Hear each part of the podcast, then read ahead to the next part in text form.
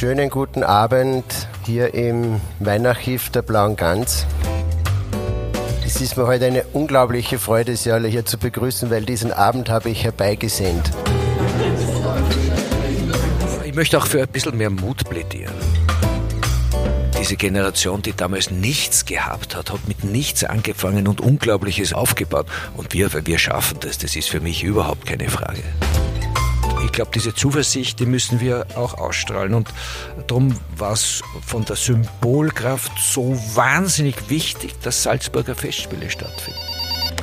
Hello. Gänsehaut Salon.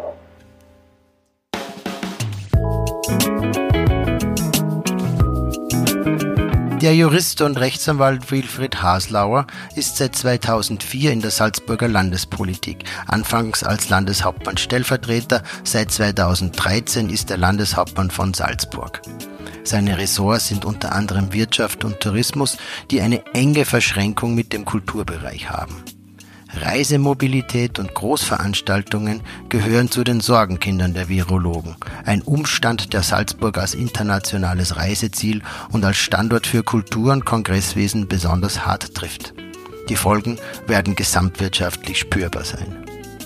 Mit Wilfried Haslauer habe ich über sein persönliches Erleben der Krise gesprochen, über die Hintergründe vieler Entscheidungen und über die Gestaltungsmöglichkeiten von Politik in der derzeitigen Situation.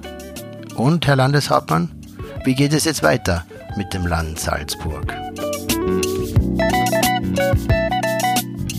So, einen schönen guten Abend, meine Damen und Herren. Trotz Regens haben Sie den Weg, habt ihr den Weg in die Blaue Gans gefunden, hier ins Weinarchiv, äh, in unseren historischen Weinkeller. Das Haus geht zurück auf 1350 und ich fand die Idee einfach schön und die Vorstellung, dass in diesem Haus über die Jahrhunderte Menschen einander die Welt erklärt haben, sich Mut zugesprochen haben in schwierigen Zeiten, ähm, sich ausgetauscht haben.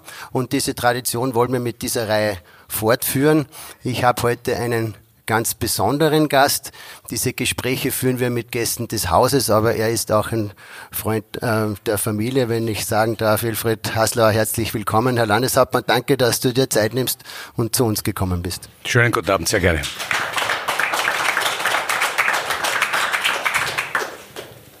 Wir wollen in den nächsten 60 Minuten auch ein bisschen einen, einen persönlichen Blick, deinen persönlichen Blick auf die Situation und auf die Vorkommnisse der letzten Wochen haben.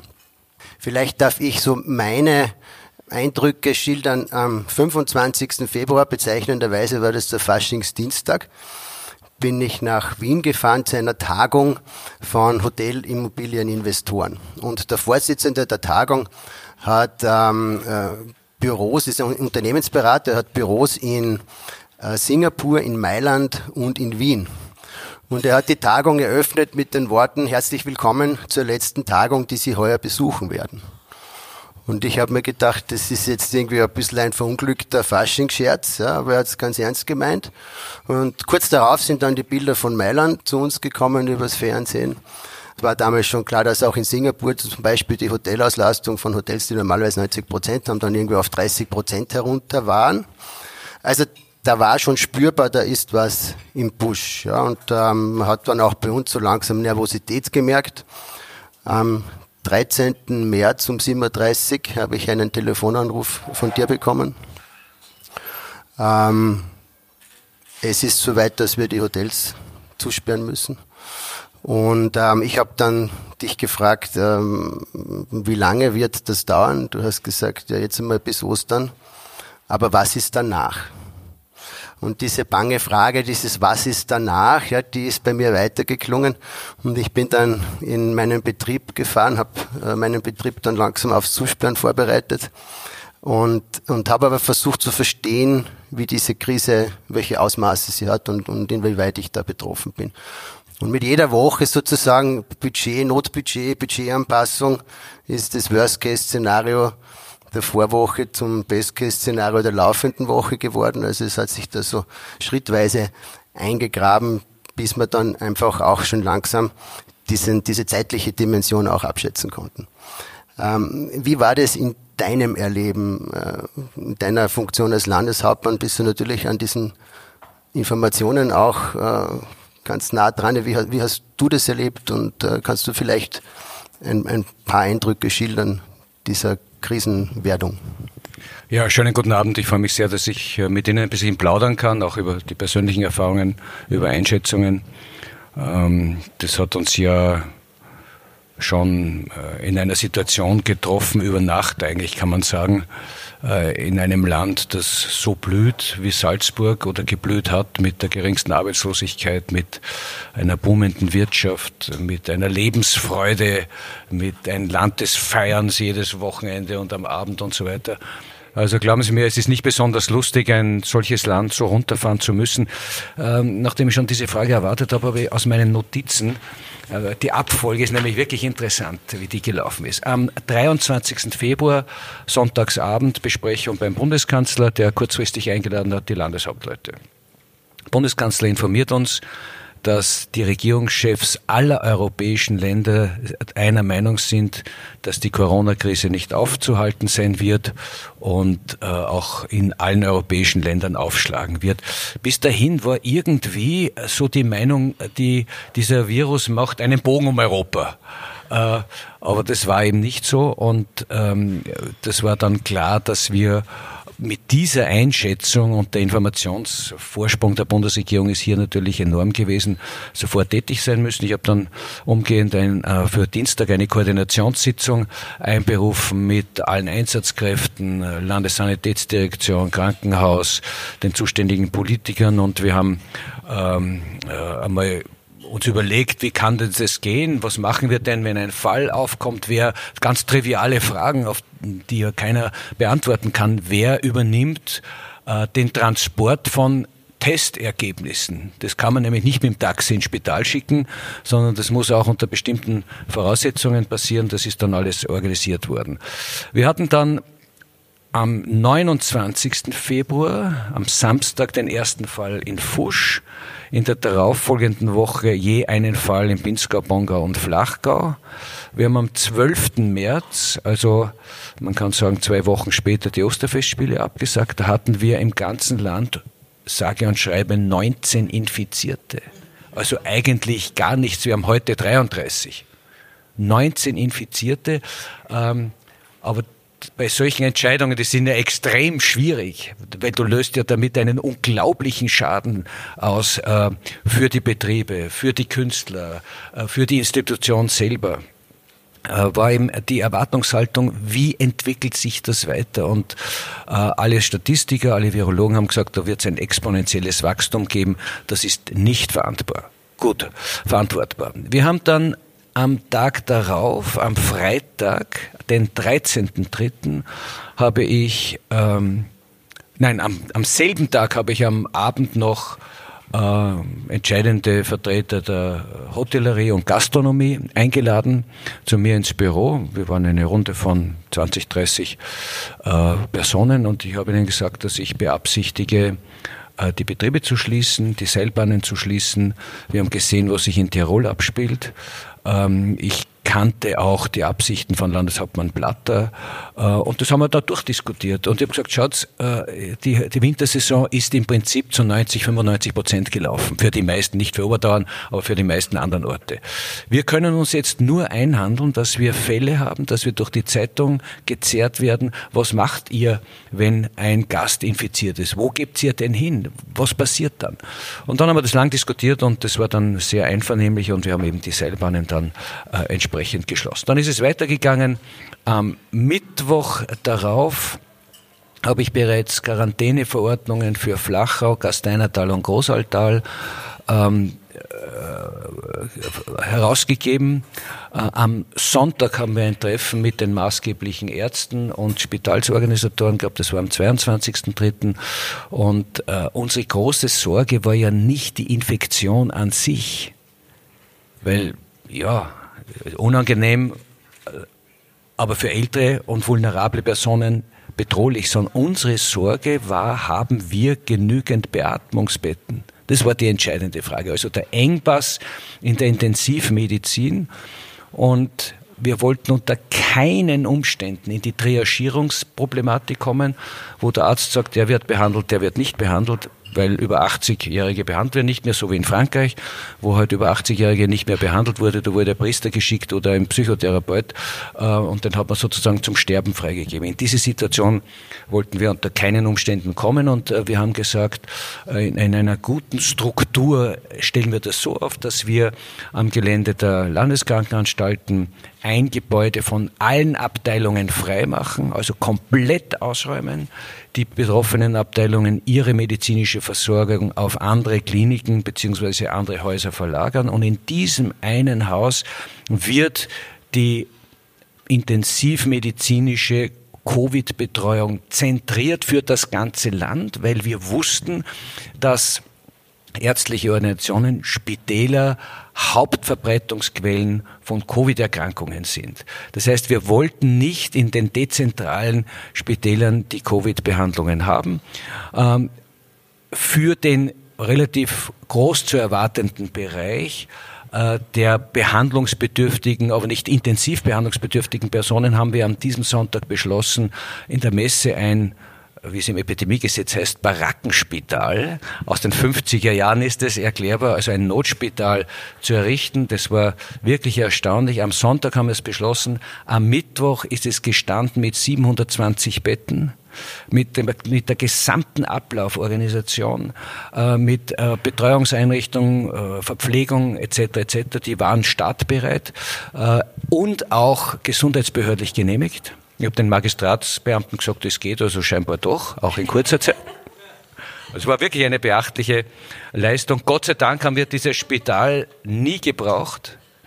Ähm, und wir haben für jene, die jetzt nicht behandlungsbedürftig sind, dann noch weitere Betten äh, organisiert, äh, vorgehalten.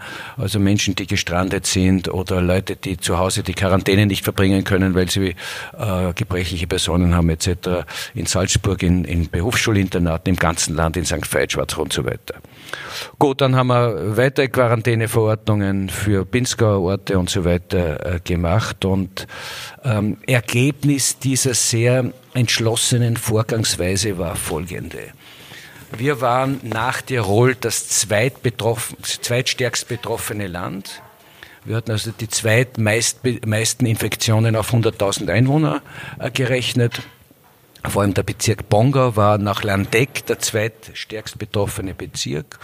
Und wir waren bis vor kurzem gehörten wir zu den Bundesländern oder waren das Bundesland mit den wenigsten Infektionen. Die Kurve hat sich dann gedreht. Wir haben über jetzt eine Reihe von Wochen nur mehr zwei Infizierte gehabt, drei, zwei, bis dann der sogenannte Rotary Cluster uns heimgeholt hat. Das ist jetzt dann ziemlich äh, explodiert. Und äh, vielleicht kann ich dazu auch gleich was sagen. Ähm, das ist natürlich schrecklich für die Betroffenen. Ähm, ist aber auch ein Schuss vor den Bug gewesen, ein Warnsignal, dass man einfach wirklich aufpassen muss. Es ist noch nicht vorbei. Es wird weitere Fälle geben. Es wird auch mit zunehmender Veranstaltungstätigkeit, Reisetätigkeit Fälle geben.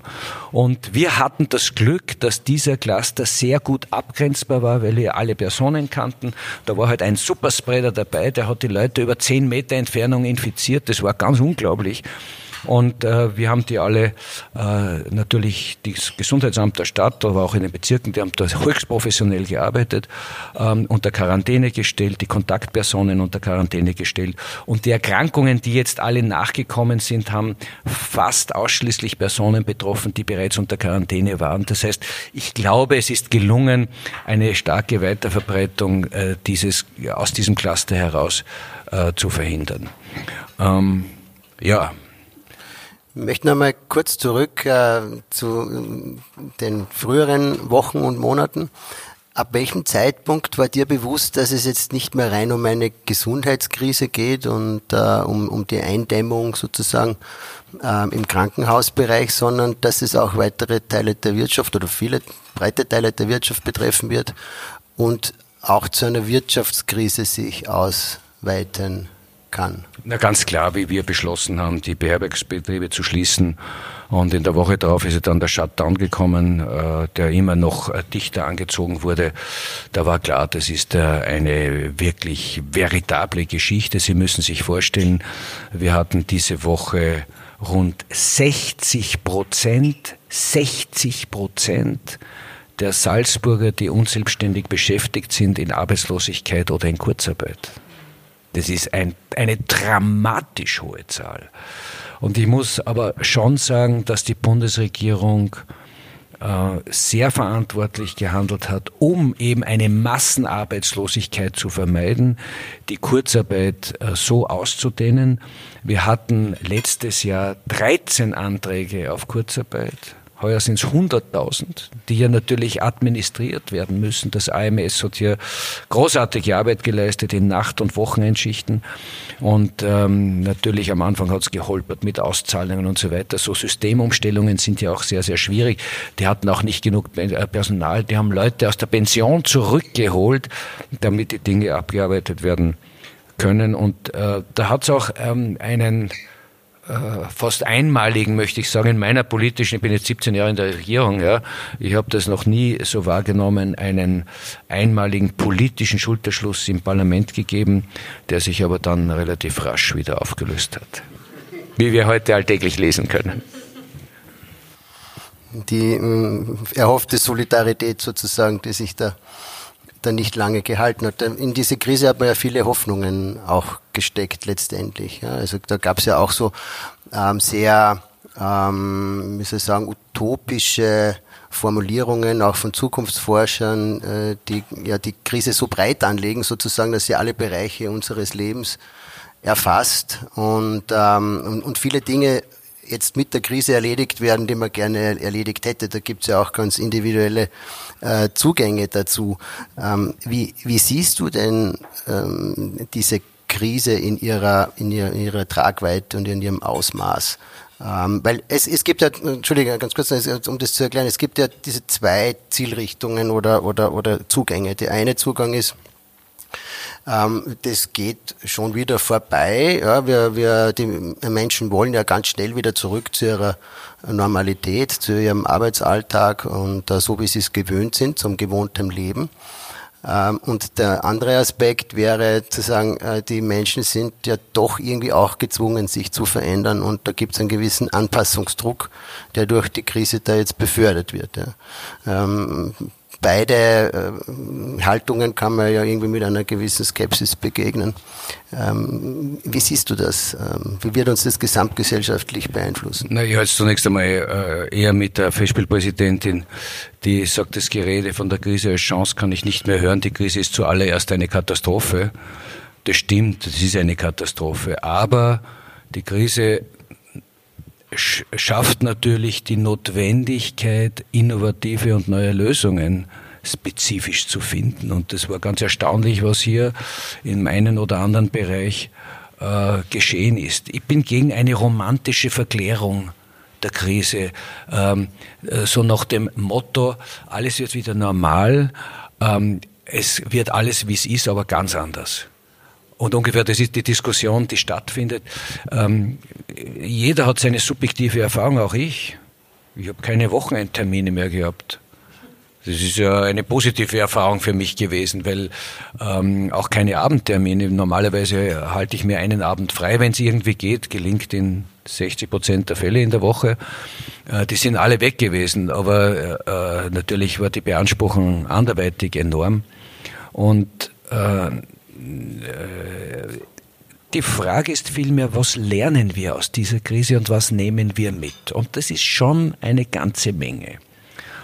Erstens, die Erkenntnis, dass nichts selbstverständlich ist.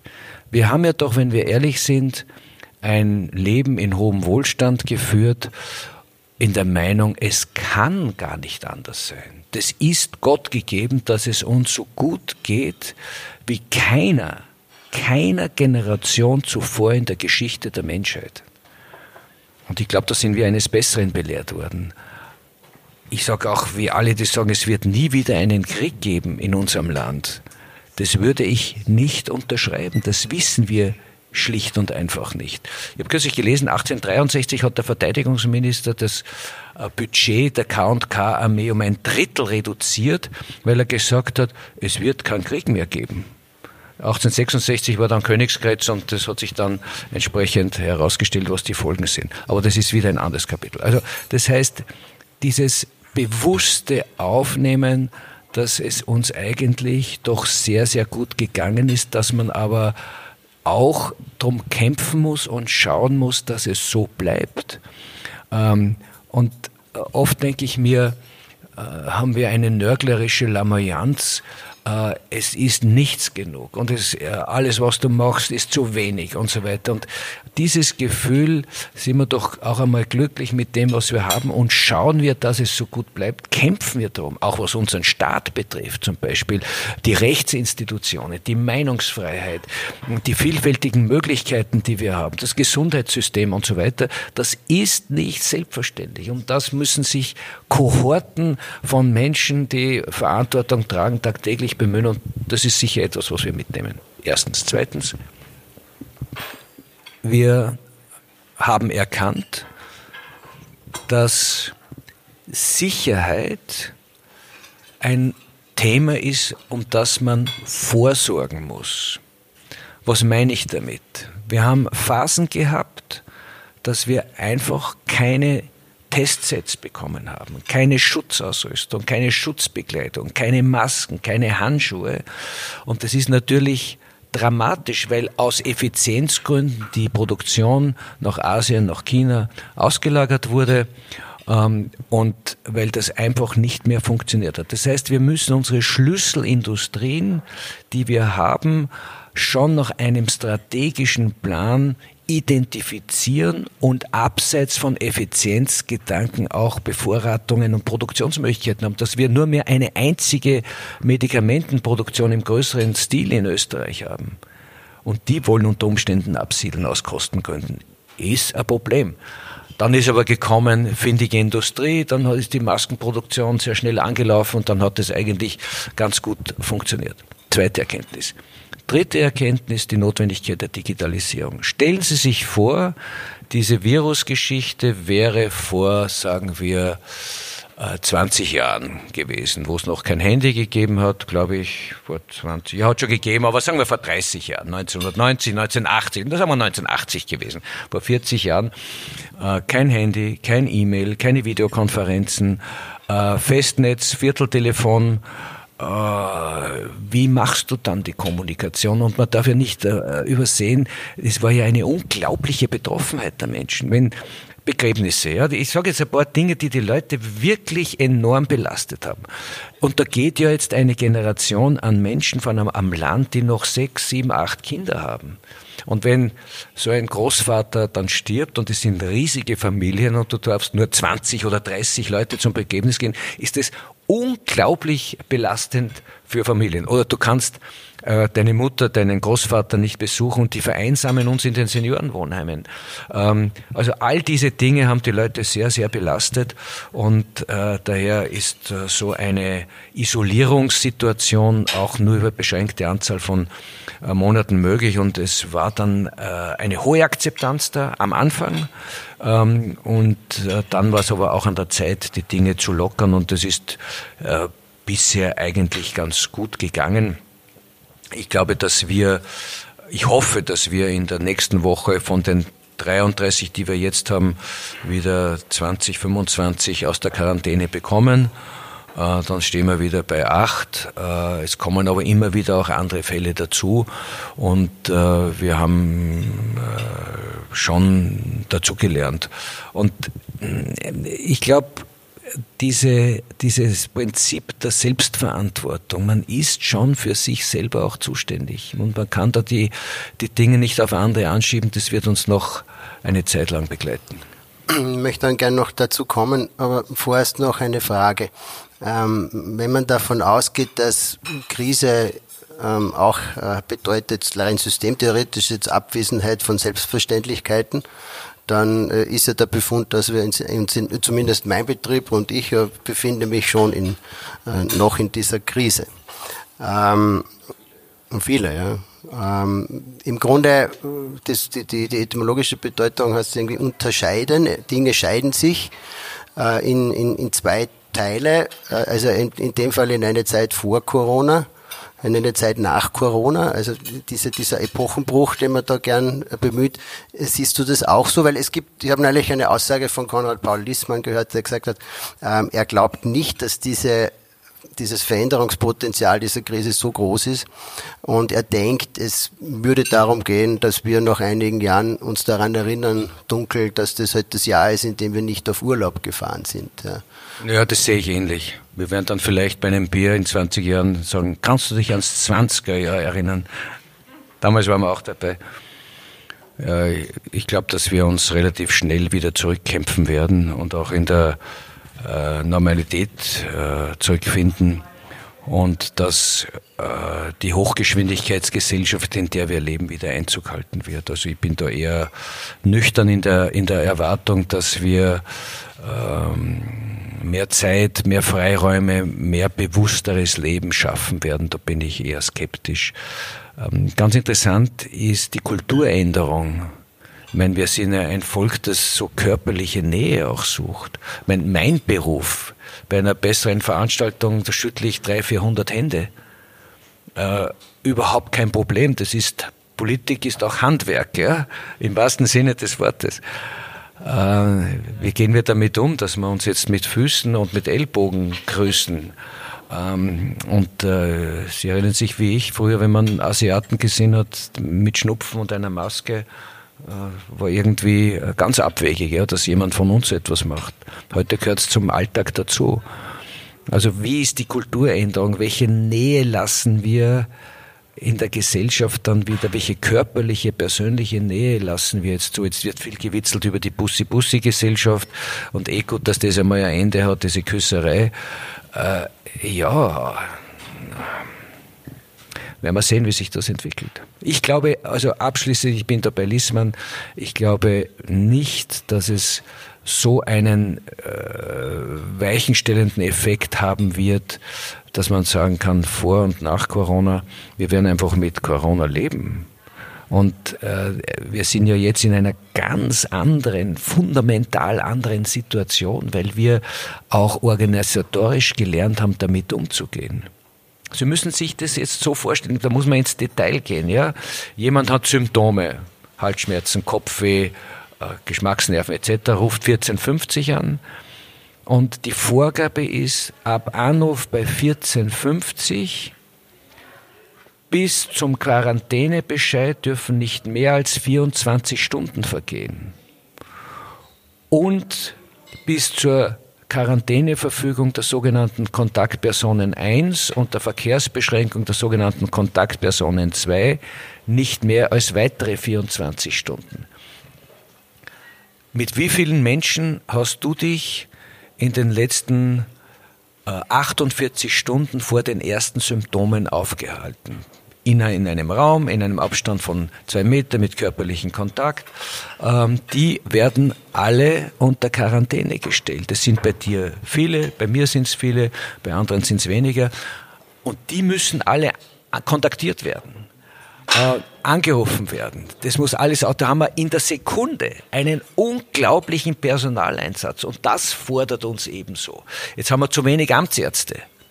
Wir brauchen äh, für, für äh, Maßnahmen, wo 150, 200, 300 Leute in 24 Stunden unter Quarantäne gestellt werden müssen, das muss ja ausgeforscht werden, die müssen erreicht werden, die muss man interviewen, das, es muss ihnen der Bescheid dann zugestellt werden. Und da brauche ich in der Sekunde statt äh, vier Leuten im Gesundheitsamt 30, 50, 70, die wir aus der Linie dann abziehen, Jetzt ruht die andere Arbeit, die Bewilligungen und so weiter. Und das ist unser Problem. Ähm, und da haben wir jetzt viel, und jetzt bereiten wir uns intensivst auf den Sommer vor. Diese äh, Geschichte mit äh, den Rotariern, äh, das war natürlich soll jetzt nicht zynisch klingen, auch äh, ein guter Praxisfall zu sehen, wie die Behörde funktioniert. Das war sehr gut funktioniert, muss ich sagen. Wir haben jetzt auch im Bongau äh, in einem Tourismusort äh, bei drei Mitarbeitern die Fälle. Da haben wir, eine davon war eine Kinderbetreuerin, die hat neun Kinder betreut. Wir haben über 60 Gäste verkehrsbeschränkt, wie es so schön heißt, nach Hause geschickt. Die mussten abreisen, äh, an die deutschen Gesundheitsbehörden das gemeldet, die müssen dann dort unter Quarantäne gehen. Also das ist ein unfassbarer organisatorischer Aufwand dahinter. Unser Ziel ist, die Infektionskette so effizient und so schnell als möglich zu unterbrechen. Und das muss klappen wie am Schnürchen. Und die Dinge passieren immer am Wochenende, grundsätzlich. Immer am Wochenende oder am Freitag, wenn Abend, wenn niemand erreichbar ist. Ja. Ähm, wir haben jetzt für diesen Fall das Bundesheer zugezogen. Wieder mal. Also das muss wirklich sagen, die sind zu Tode und kaputt gestart, äh, gespart. Aber wenn du das brauchst, kannst du sie auf sich verlassen. Wir werden äh, Leute vom AMS einstellen, also arbeitslose Bürokräfte. Die werden wir jetzt ein halbes Jahr 30, 40, muss man mal schauen, wie viele wir kriegen, äh, beim Land anstellen, äh, während der Zeit in der Linie beschäftigen, in den Büros, weil Arbeit ist eh genug. Und wenn dann ein Fall ist, müssen die auf Knopfdruck mobilisiert sein und zur Verfügung stehen. Und dann beginnt, beginnen die Entscheidungen. Du hast vorhin das Stichwort Eigenverantwortung, Selbstverantwortung gegeben. Ähm, jetzt mit dem Wissen von heute, wie, wie würdest du beurteilen, wie dann im April auch die Kommunikation ähm, von der Bundesregierung gelaufen ist? Und ich will jetzt keinen politischen Verteidigungsreflex sozusagen auslösen, sondern so ähm, in die Analyse gehen, ähm, diese Angstbehaftetheit, die das Ganze damals hatte. Ähm, wie kommen wir weg von der Angst, die uns da so blockiert und die uns hemmt, die ähm, die Menschen nicht reisen lässt, die sie zum Teil auch gar nicht zu Kulturveranstaltungen gehen lässt. Ähm, wie kommen wir weg davon, so monothematisch auf diese eine, ähm, auf dieses eine Virus zu schauen und jetzt Infektionszahlen zu zählen? Am Anfang war das Ziel, dass das Gesundheitssystem nicht überlastet. Jetzt ist irgendwie so das implizite Ziel, Null Infektion zu haben. Wir werden mit dem Ziel scheitern. Es wird gar nicht anders gehen. Ne? Das ist nicht möglich. Ähm, aber wie, wie kommen wir dazu mehr Gelassenheit, nicht Nachlässigkeit, sondern zu mehr Gelassenheit, wenn man sagt, der Weg der Vernunft geht oder führt zwischen Sorgfalt und Gelassenheit? Ich glaube, man muss, äh, also erstens einmal ist Kommunikation äh, ein entscheidender Punkt bei Krisenbewältigung. Wenn es keine Kommunikation und keine Transparenz gibt, dann bilden sich Gerüchte, Unklarheiten. Es gibt ja auch viele, die äh, ein Interesse und sich einen Spaß machen, daraus irgendwelche Fakes, Fake News hineinzustellen. Und daher ist Kommunikation wichtig.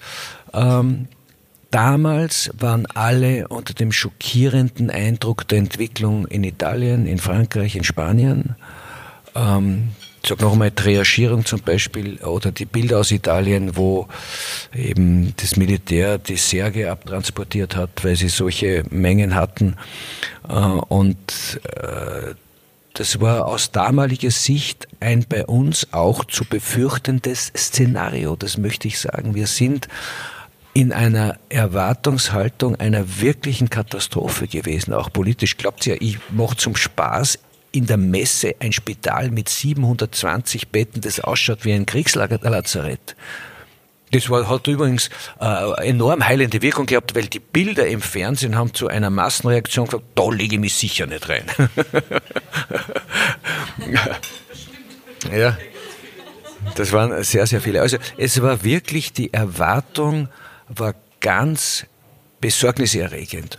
Und Insofern habe ich den Bundeskanzler verstanden, dass er in sehr klaren und besorgten Worten äh, auf, auf diese äh, Befürchtung hingewiesen hat. Äh, Im Nachhinein, das, das habe ich mit ihm einmal gesprochen, habe gesagt, das, äh, du wirst sehen, wenn es gut läuft, dann war es viel zu viel, wenn schlecht verläuft, war es viel zu wenig. Also du musst dir aus der Situation heraus mit einer völlig ungewissen Zukunftsentwicklung entscheiden und die Einschätzung anhand der Beispiele in China, in Singapur, in Südkorea, in, in Italien, in Spanien und so weiter und so fort, war sehr besorgniserregend. Und wir sind durch diese drastischen Maßnahmen der Bundesregierung auch und vor allem in Kombination mit der Disziplin der Bevölkerung mit zwei blauen Augen davon gekommen. Ich möchte Ihnen sagen, wir haben äh, ja die Vergleichszahlen. Salzburg hat 550.000 Einwohner, wir hatten 38 Covid-Tote. Südtirol hat genauso viele Einwohner wie wir, ich glaube 570.000, äh, über 1000. Trentino genau dasselbe. Also das sind schon substanzielle Unterschiede. Und insofern, äh, ja, kann man alles kritisieren. Äh, das haben sie am Anfang richtig gemacht. Kommen wir aus der Angst heraus? Äh, aus der Angst ja. Ich glaube, wir gewöhnen uns daran. Aber Leute sind halt vorsichtig. Und das war ganz interessant mit diesem, auch da haben wir was gelernt mit dem Rotary äh, Cluster. Da hast du, wurde mir berichtet, in den Kaffeehäusern und Restaurants, also auf den Tag sind die Tische weniger gewesen, die belegt waren. Auf den Tag. Ganz interessant. Vor allem beim Hasler in St. Peter dann. Ja, ja. Der ja nichts dafür kann im Gar nichts. Die sind ja nachher noch in ein anderes Lokal gegangen. 16, da sind sie ganz eingesessen, das schlecht durchlüftet worden. Von den 16 haben sich 14 infiziert. Es war nicht die blaue Gans, möchte ich sagen. Natürlich nicht. Ähm, aber jetzt, jetzt ist ja davon auszugehen, dass wir wieder steigen. Ja, und darf ich noch was sagen? Kommunikation. Diese Rotäre-Geschichte wurde, wir wurden da kritisiert, dass wir nicht transparent informiert hätten. Naja, auch das ist ja Gratwanderung. Ab wann informierst du? Wir haben am, am Donnerstag um 18 Uhr erfahren, dass ein äh, Mitglied, also ein, ein Mitarbeiter aus einem Regierungsbüro, nicht aus meinem, aus einem anderen Regierungsbüro, positiv ist. Und wir haben am Freitagnachmittag um 16 Uhr ist eine Presseaussendung dazu rausgegangen. Da kann ich sagen, das hätte auch vier Stunden früher sein können oder fünf oder sechs. Ja. Und äh, das wurde so kommuniziert, ein weiterer Covid-Fall in Salzburg und äh, es ist nicht gestanden äh, aus dem Amt der Landesregierung. Okay, kann man kritisieren, ja, aber ist jetzt nicht äh, das große Thema. Ähm, aber noch einmal, Kommunikation ist hier ganz entscheidend. Es war auch wirklich gut. Wir haben intensivsten Kontakt mit der Bundesregierung gehabt. Äh, zweimal Videokonferenz in der Woche mit Bundeskanzler und Gesundheitsminister. Und das ist, hat ganz gut funktioniert, ja. Und jetzt geht's, ich habe heute, gestern den Vorsitz in der Landeshauptleutekonferenz übernommen und ich habe mir das Motto gegeben, Stabilität und Zuversicht. Was, wonach sehnen sich die Leute? Nach Sicherheit, nach Berechenbarkeit, nach einer guten Entwicklung. Wenn man arbeitslos ist, wenn das äh, in Kurzarbeit ist, äh, das ist eine belastende Situation für die Unternehmen. Sie wissen, für die, nicht nur für die Unternehmen, auch für die Mitarbeiter. Die Mitarbeiter wissen nicht, habe ich noch in drei Monaten einen Job. Und wenn ich diese Unsicherheit habe, dann gebe ich auch kein Geld aus, dann konsumiere ich nicht. Und wir sind aber darauf angewiesen, dass die Wirtschaft sich weiterentwickelt, damit wir wieder in Beschäftigungssituationen zurückkommen, die wir wieder haben wollen. Äh, und ich glaube, diese Zuversicht, die müssen wir auch ausstrahlen. Und darum war es von der Symbolkraft so wahnsinnig wichtig, dass Salzburger Festspiele stattfinden. Wir kommen noch zu den Festspielen, wie du sicher vermutest. Ja, ähm, aber, aber, vorher noch so eine Überblicksfrage jetzt als Landeshauptmann. Jetzt, wenn du dann so auf dein, auf dein Land schaust, auf unser Land schaust, ähm, in welchen Bereichen hapert es jetzt am meisten? Also aus deiner Sicht, wo äh, greift die Krise da am intensivsten zu? Das kann man nicht sagen.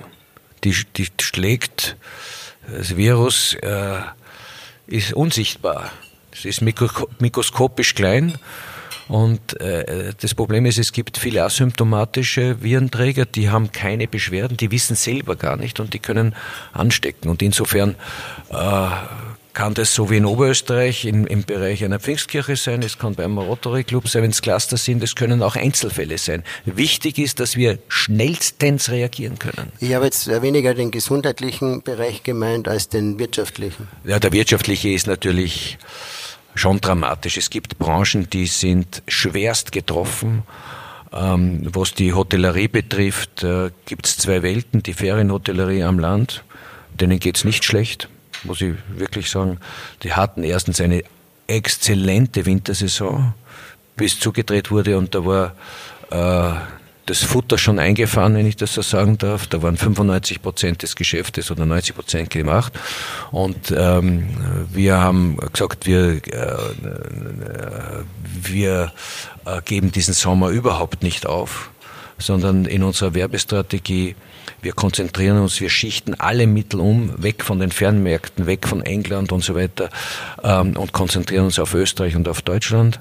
Und das hat sehr, sehr gut gegriffen. Ich finde auch, dass eine sehr äh, gefühlvolle Kampagne da gelaufen ist.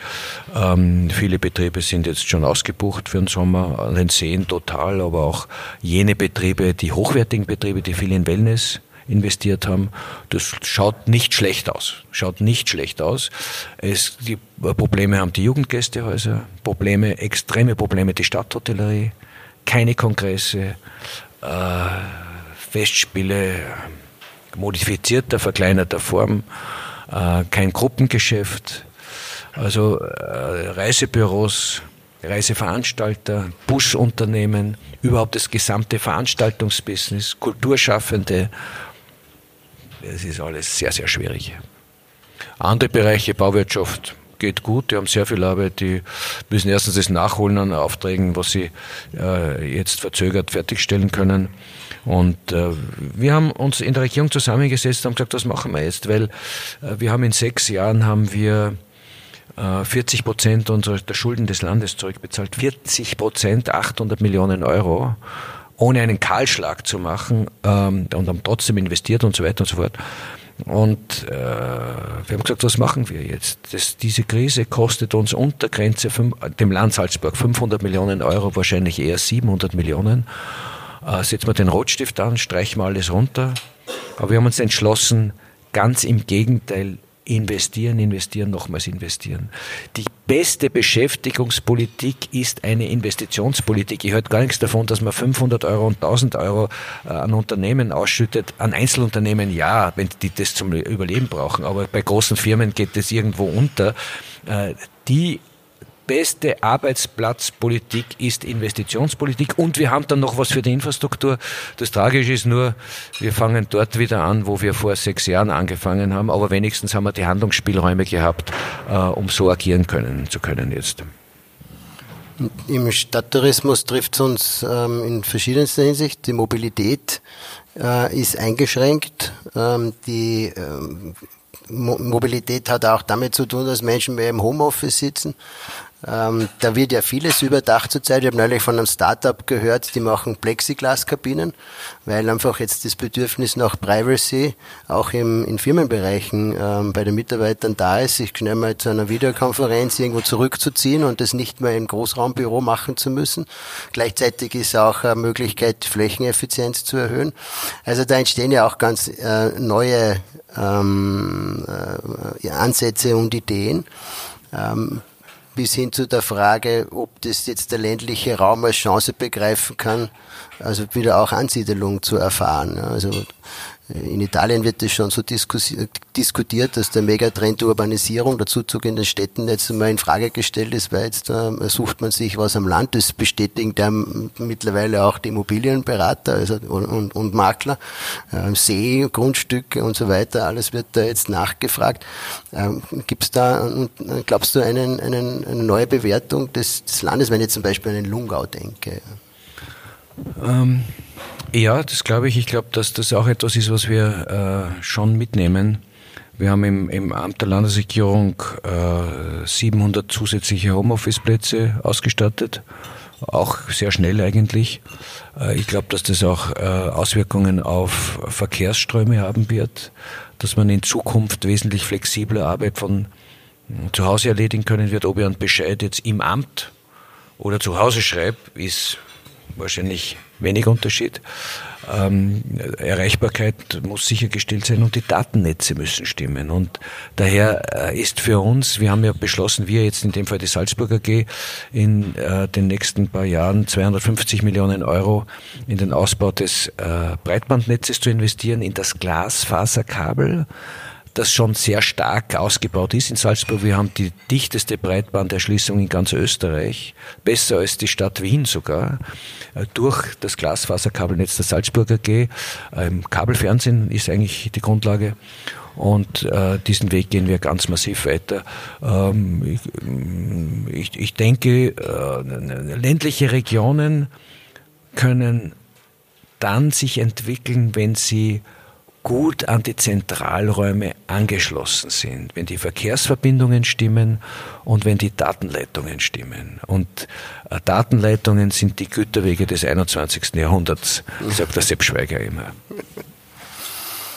Ähm, die Stadthotellerie könnte ähm, aus diesen Gründen eben auch noch schwerer vom Fleck kommen, auch weil Großveranstaltungen fehlen, auch Kulturveranstaltungen fehlen. Jetzt gibt's heuer doch Festspiele. Und es ist, ist deiner diplomatischen Leistung und die, des Direktoriums äh, zu verdanken, dass wir nicht nur so ein, ein Rudiment haben, sondern doch ein bisschen mehr. Ähm, es ist dann auch sofort die Kritik dann laut geworden. Ähm, in der Süddeutschen Zeitung war dann ein sehr negativer Artikel, wie man die, die Leute so einem Risiko aussetzen kann etc ähm, wird dich nicht gewundert haben, dass solche Dinge dann auch mit bisschen Neid behaftet vielleicht daherkommen. Ähm, und dann gibt es natürlich immer auch gleich die Kritik, ja, die Salzburger machen das ja nur aus wirtschaftlichen Gründen etc. Jetzt weiß ich von deinem Blick auf die Festspiele, der ein viel weiter gefasster ist und auf die Kultur in dem Land. Ähm, was war dir so wichtig, dass entgegen der Umstände du so gekämpft hast, dass es Festspiele gibt heuer? Äh, wir hatten vor einigen Jahren, ich glaube, du warst dabei, eine Diskussionsveranstaltung mit äh, dem Dirigenten Welser Möst. Und äh, da hat er den bemerkenswerten Satz gesagt, sperrt doch die Festspiele einmal ein Jahr zu, dann werdet schon wissen, was ihr habt daran. Ich habe äh, nicht gewusst, dass das einmal Realität werden könnte. Äh, und tatsächlich hat es ganz, ganz schlecht ausgesehen. Auch der Bundeskanzler, die Einschätzung des Bundeskanzlers war, dass Festspiele nicht stattfinden können werden. Wir haben uns ein zeitliches Limit gesetzt. Wir, Salzburger Festspiele, bin ja dort auch Mitglied des Kuratoriums und der gesetzliche Vertreter des Festspielfonds gemeinsam mit dem Direktorium, bis wann wir eine definitive Entscheidung treffen müssen. Und die war mit Ende Mai gegeben. Und dann haben sich die Dinge entwickelt, Positives entwickelt. Es gab ähm, organisatorische Erleichterungen. Unser Problem war, dass aus virologischer Sicht wahrscheinlich richtig die Entscheidungszyklen immer auf 14 Tage nur angelegt war. Wir haben keine Planungssicherheit für den Sommer bekommen. Ähm, und das konnte erreicht werden, dass mit einem Stufenplan, der in Salzburg von uns, von mir entwickelt wurde und dann sozusagen ins Ministerium eingespielt wurde, sehr konkret ein Vorschlag äh, am Tisch gelegen ist, wie wir uns äh, eine Veranstaltungsermöglichung vorstellen können. Wir haben gesagt, im Juni bis zu 100 Personen, im Juli bis 250, im Freien 500. Das wurde auch so aufgegriffen. Ich habe dann den August unterteilt, weil wir eigentlich nur 14 Tage Festspiele machen wollten. Ich sage auch dann gleich, äh, warum. Äh, und aber dann ist für August eine einheitliche Lösung mit 500 beziehungsweise bis zu 1000 gekommen und September äh, kam dann erst später. Und dann haben wir äh, den ursprünglichen Plan nur an einem einzigen Tag Festspiele abzuhalten, nämlich am 22. August, am 100. Jahrestag der Erstaufführung des Jedermann. Da haben wir sozusagen wochenweise weitergehandelt. Dann war es eine Woche, dann haben wir gesagt, na, vielleicht machen wir doch zwei Wochen. Und zum Schluss waren es dann vier Wochen, weil wir natürlich auch bei den Künstlerverträgen die Gagen hätten zahlen müssen wenn wir relativ willkürlich nur zwei Wochen spielen, obwohl vier Wochen unter denselben Konditionen möglich sind. Das Problem dabei ist, dass kleine Festspiele oder kleinere Festspiele unvergleichlich mehr Geld kosten als große. Die Präsidentin hat gestern gesagt, das kann ich auch sagen, weil sie es öffentlich gesagt hat, die Konfiguration, wie wir sie jetzt abführen, kostet 13 Millionen Euro mehr. 13 Millionen Euro mehr. Und trotzdem ist es gerechtfertigt. Ähm, aus mehreren Gründen. erstens als ein Signal der Hoffnung. Zuversicht ist das Thema. Es geht wieder. Es gibt etwas. Äh, wir brauchen nicht aufgeben. Ähm, und zweitens auch unter dem Gesichtswinkel, dass wir äh, Kunstschaffende nicht sozusagen mit Almosen am Leben erhalten sollen, sondern mit der Möglichkeit aufzutreten. Und vorgeschoben habe äh, ich den Vorschlag unterbreitet, dass wir ein Altstadtfestival machen und habe den Andreas Gferrer gebeten, äh, das zu organisieren. Es hat jetzt den Titel Zwischenräume. Wir finanzieren auch das, auch gemeinsam mit dem Altstadtverband, weil Salzburg ohne Kultur ist unvorstellbar. Das ist für uns die DNA, das ist das Rückgrat unserer Identität. Es steht keine Stadt weltweit so für Kultur wie Salzburg. Das ist unser Asset, für das sind wir berühmt und das ist auch äh, unsere, unser Selbstverständnis. Und das aufzugeben, auch in diesem Sommer, bei aller Schwierigkeit, bei allen Risken, bei der Gratwanderung, die vor uns liegt, wäre eine Selbstaufgabe gewesen. Und da haben wir uns entschlossen, äh, Festspiele abzuhalten. Das ähm, ist ja auch ein, ein, ein, wichtiger Beitrag zum Selbstverständnis der Stadt. Also es war schon eine sehr bange Frage während des Stadtdowns, was, mit Fest, was wird mit Festspielen sein. Ähm, und da merkt man dann schon, was fehlt. Ich kann das bestätigen. Ja. Ähm, das Virus und die Krise stellen ja irgendwie auch Identitäten auf den Prüfstand. Du wirst ja auch äh, selber mit der Frage konfrontiert, wie ist es dann, wenn ich ähm, jetzt nicht mehr in die Arbeit flüchten kann, sondern zu Hause sitze mit der Familie, was eine wunderschöne Erfahrung ist, aber ähm, äh, auch manchmal vielleicht unterschiedlich, wie man hört, ja. ja. ähm, wie, wie, welche Werte treiben mich als Arbeitgeber, welche Werte ähm, habe ich als, als Unternehmer? Und ähm, wenn, wenn zum Beispiel dann mein Vermögen weg wäre oder, oder mein, meine Betriebseinrichtungen, was bleibt dann über? Und so ist es ja auch bei der Stadt. Ja, wenn man sich fragt, eine Kulturstadt, eine Festspielstadt ohne Festspiele, was, was bleibt? Und äh, ist aber auf der anderen Seite auch ein interessantes Denkmodell und ein spannendes. Tina Heine, die Zwischenräume ähm, organisiert und auch Jazz in the City. Wir haben das ja auch diskutiert. Was wäre denn, wenn gar keine Festspiele stattfinden und inwieweit könnte man diesen, diesen diesen Raum dann nutzen und uns da hinein äh, zwängen sozusagen. Aber wir sind sehr froh, dass mit 1. August Festspiele sind. Ich möchte auch für ein bisschen mehr Mut plädieren, weil äh, eine Erkenntnis für mich persönlich ist auch, bei aller Betroffenheit, und ich möchte Betroffenheit von vielen in keiner Weise gering sprechen, aber es ist auch, bei Krisen gibt es eine Relativität. Es gibt ganz andere Erfahrungen in dieser Stadt, in diesem Land. Wenn ich an die Generation meiner Eltern, meiner Großeltern denke, die zerbombte Stadt, die Männer in Kriegsgefangenschaft, das Land besetzt, äh, ausgeblutet, ähm, die innere Zerrissenheit, äh, also der Hunger, die, die, die, die vielen Flüchtlinge in der Stadt, die ja äh, noch in Baracken gelebt haben, Jahrzehnte eigentlich, kann man sagen.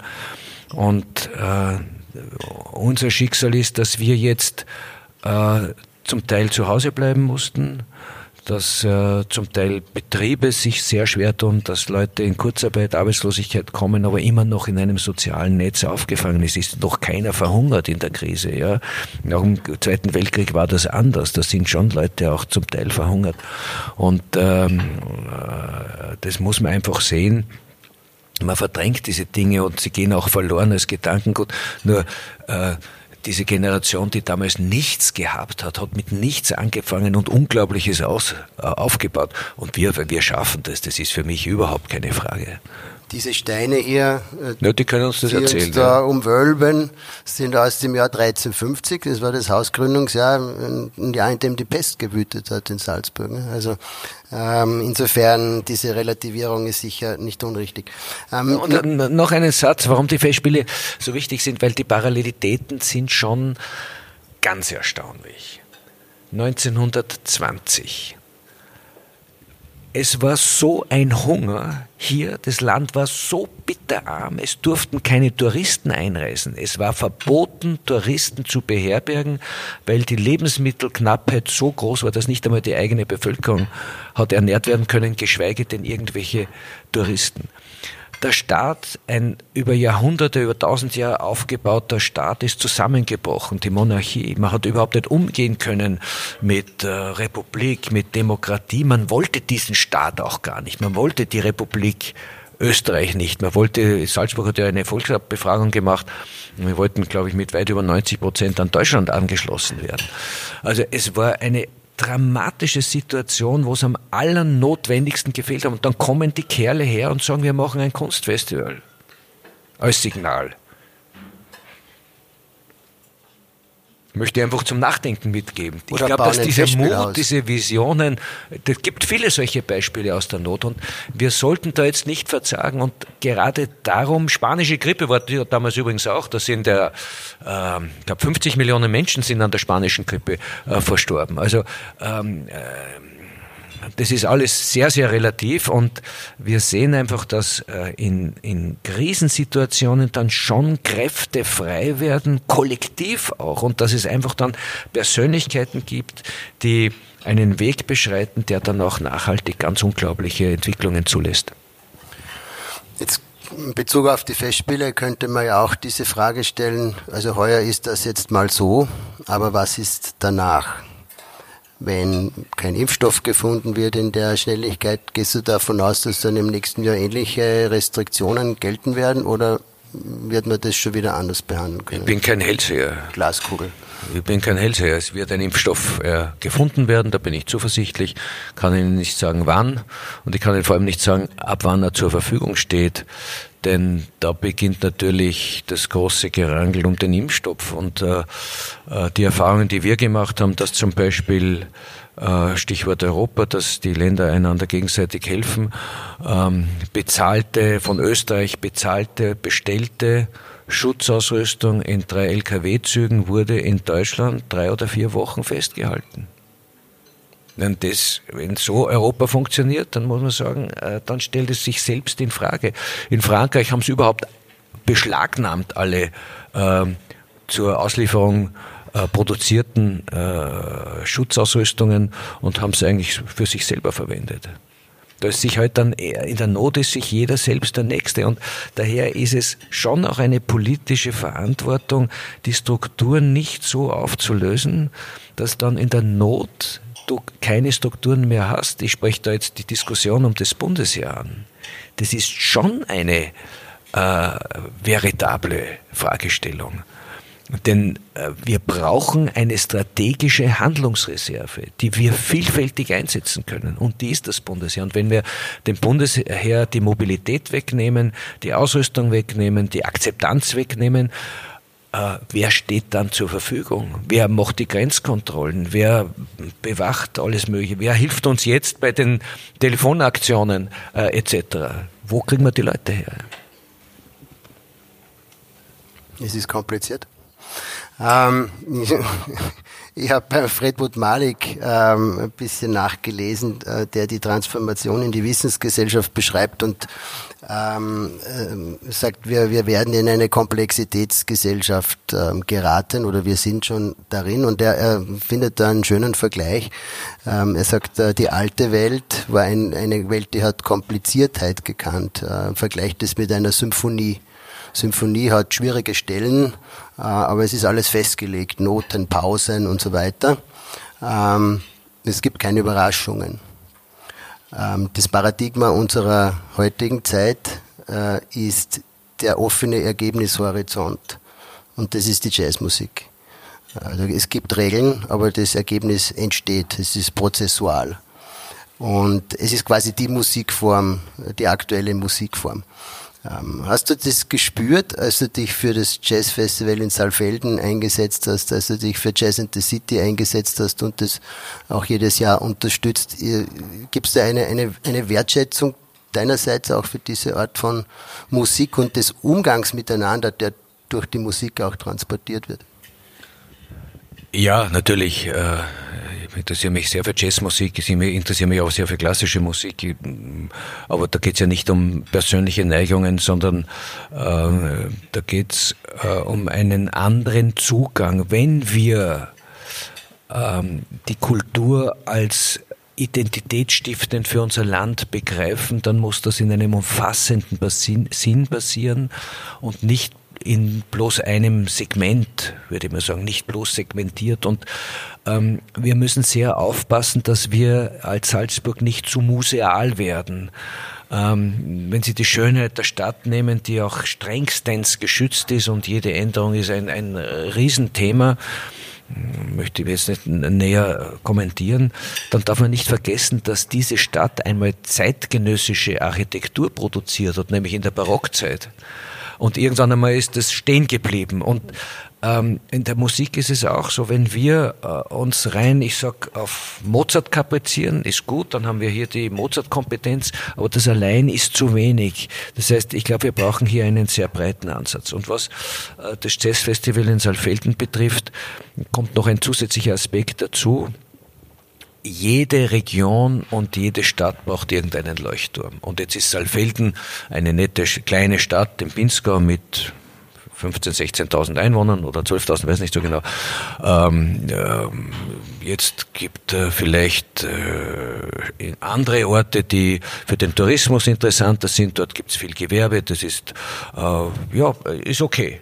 Aber solche Orte gibt's wie Sand am Meer auf der ganzen Welt. Ich möchte es den Saalfeldern um Gottes Willen nicht zu nahe treten, wenn sie nicht etwas ganz Besonderes haben. Und das Jazzfestival in Saalfelden ist in diesem Segment weltberühmt. Sie müssen sich vorstellen, da kommen zur Eröffnung über 200 Kulturjournalisten aus der ganzen Welt zusammen.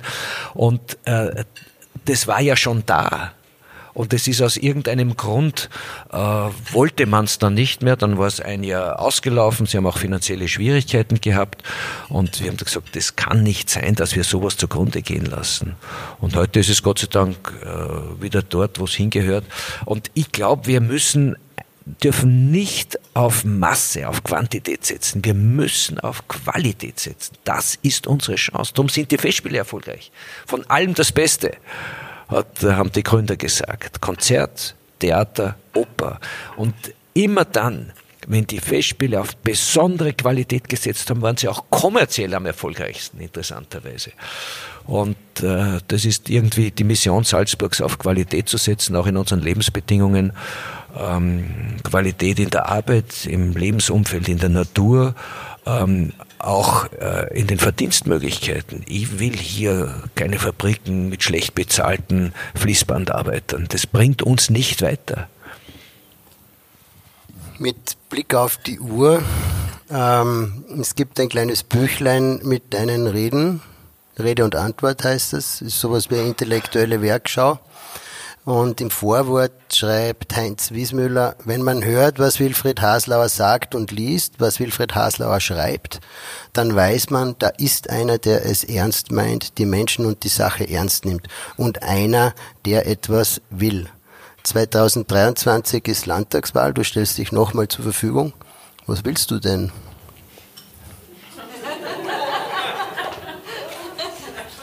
Gibt es einen Unterschied dieses Wollens vor und nach Corona? Das wäre eine interessante Frage.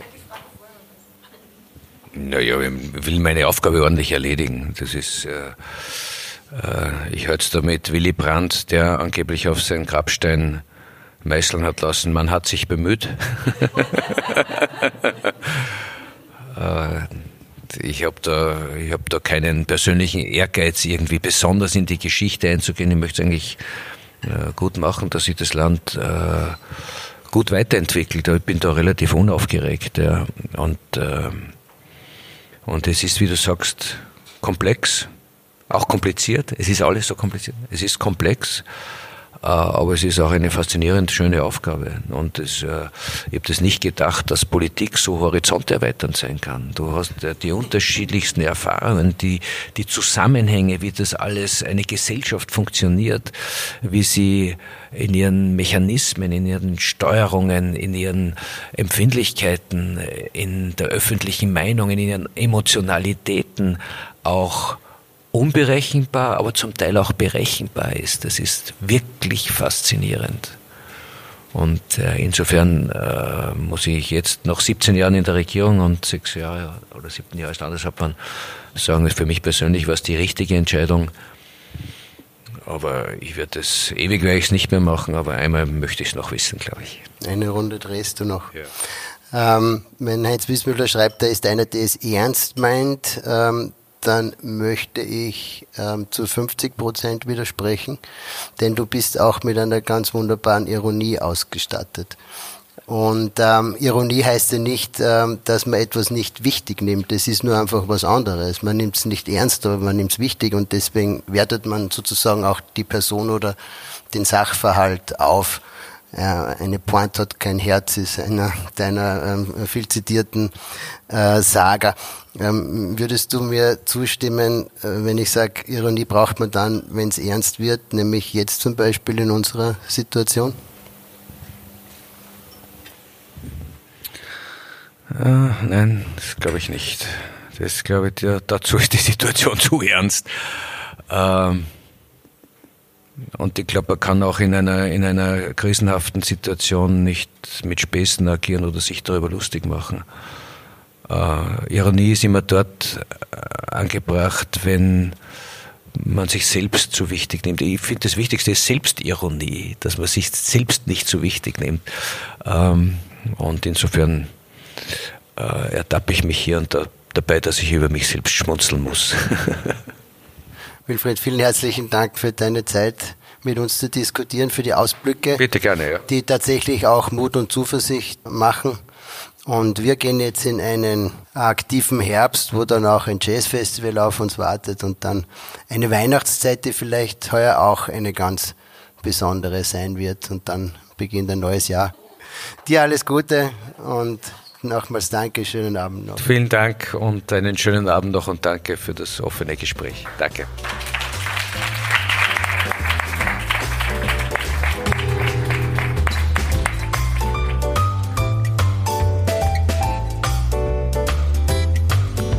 Das war ein Gänsehautsalon mit Landeshauptmann Wilfried Haslauer. Mein nächster Gast im Gänsehautsalon ist die Organisatorin des Jazz and the City Festivals in Salzburg, Tina Heine. Wenn Sie diesen Podcast abonnieren möchten, tun Sie das bitte bei Apple, Spotify und überall, wo es Podcast gibt.